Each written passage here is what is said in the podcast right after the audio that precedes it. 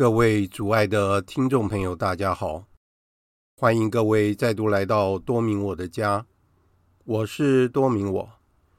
在今天的节目中，我要为大家分享的是我为主业团网页所录制的有关基督徒生活的一系列文章，其中的第一篇，我称你们为朋友。一，天主有朋友吗？内容包括了天主在寻求我们的友谊，越来越强的新奇经验，从灰土到生命，走向共融。你在哪里？一切都好吗？等课题。以下就是节目的内容。我称你们为朋友。一，天主有朋友吗？经常是。天主踏出第一步来寻求我们的友谊，透过成为他的朋友，我们学习到如何成为他人的好朋友。这是有关基督徒生活的一系列文章。我们在手机上的讯息中，经常会看到的一个问题，可能是你在哪里？我们也会把这讯息发给我们的朋友和亲戚，好寻求他们的陪伴，并了解他们的近况。你在哪里？你在做什么？一切都好吗？这些也是天主在伊甸园中对亚当、二娃所说的话。当他们听见了天主趁晚凉时，在乐园中散步的声音，造物主想与亚当和厄娃同行。我们可以有点大胆的说，天主正在寻找他们的友谊，而现在是他也在寻找我们的友谊，以便看到他的创造计划得以充分的被执行，越来越强的。新奇经验，这种可能性，尽管对我们来说可能不是全新的，但在人类的思想史上，却被视为是很不可思议的。事实上，在希腊智慧鼎盛的时期，亚里士多德无奈的接受成为天主的朋友是不可能的。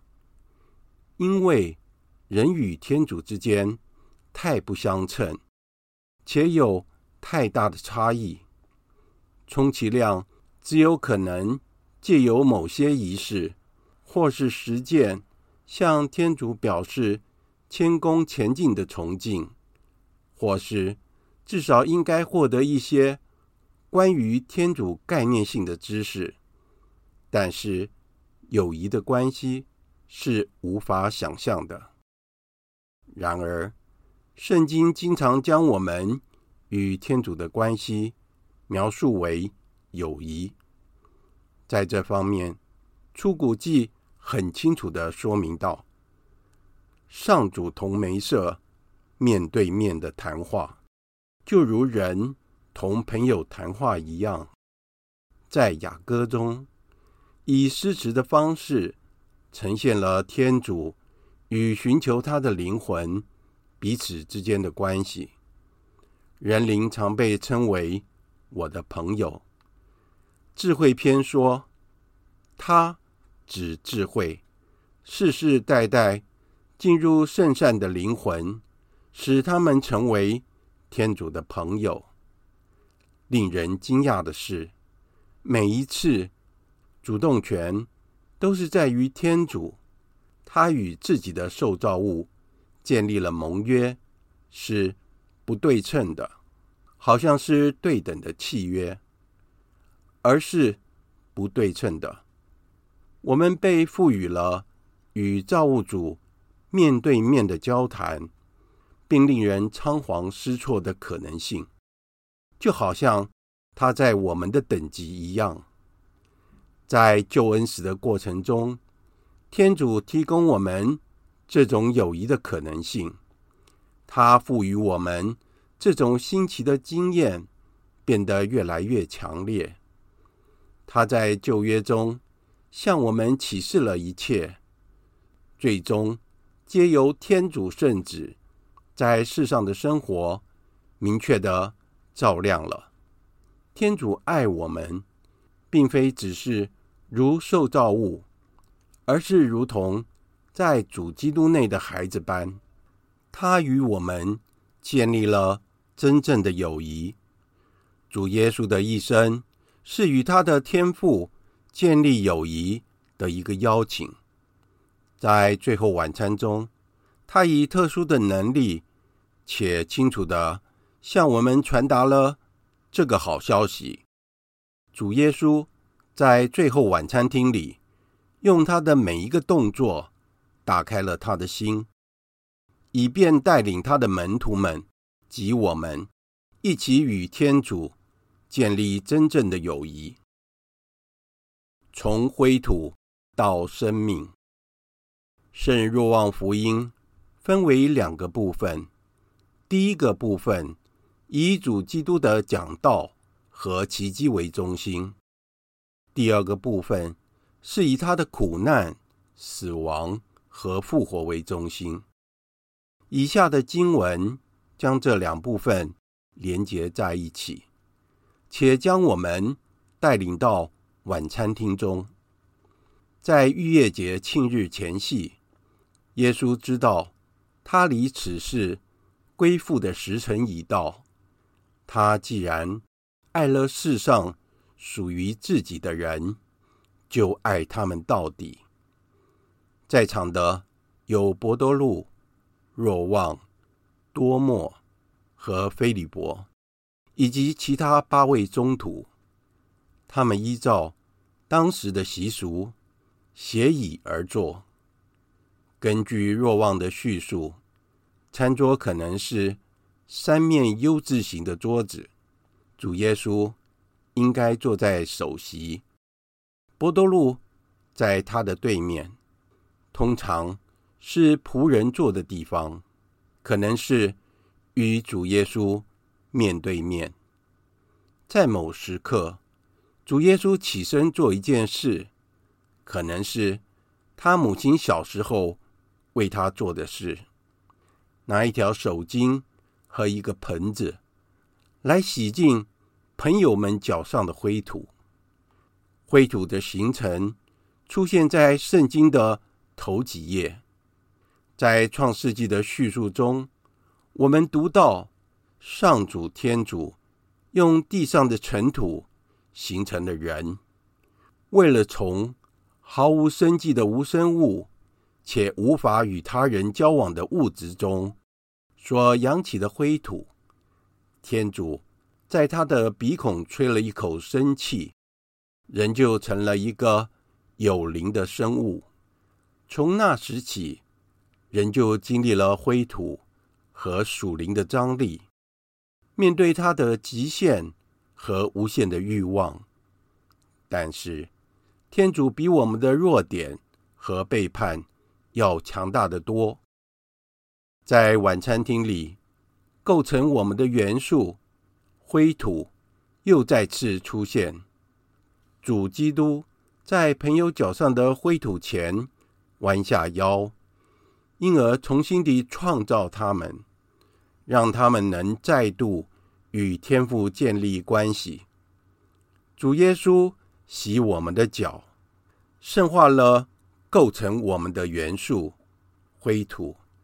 并使我们能够分享他与天主之间的亲密友谊。在这种极为亲密的动人氛围中，他告诉门徒们：“我称你们为朋友，因为我凡由父听来的一切，我都显示给你们了。”主耶稣与我们分享了他的一生，他爱的能力。他宽恕的能力，和他永远是我们的朋友的能力，我们都经历过良好的友谊如何改变了我们。也许如果没有这份友谊，我们将不会像今天一样，成为天主的朋友，也改变了我们，成为我们周围朋友的能力，像基督一样，我们可以为他们洗脚，与可能出卖我们的人同席，向不了解我们或拒绝我们友谊的人，表示我们的善意。基督徒在世界中的使命，是向周围的人，好像一把扇子一样的打开，因为天主继续将他的气息注入构成我们的元素灰土之中，并用他的光来照耀这些关系，走向共荣。我们已经看到。主耶稣提供给我们的友谊，是天主对我们无条件信任的标记。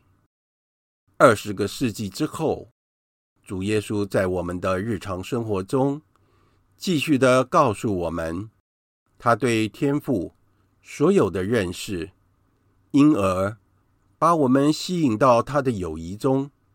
但是，我们必须亲自的回应。我们借着将自己的意志与他合一，达成无主所愿，以回应这份友谊。真正的友谊是生活在共融之中，他们内心深处追求相同的东西，并渴望对方的幸福。有时甚至不需要任何言语，就能互相理解。甚至有人说，对相同的事物做会心微笑，是共享亲密关系的最大标志之一。与天主沟通，不只是为满足某些要求而付出的辛苦努力，这是一种不适切的友谊态度。相反的，是意味着与他人共度时光。彼此陪伴。第四位圣使圣若望，对我们来说是一个很好的例子。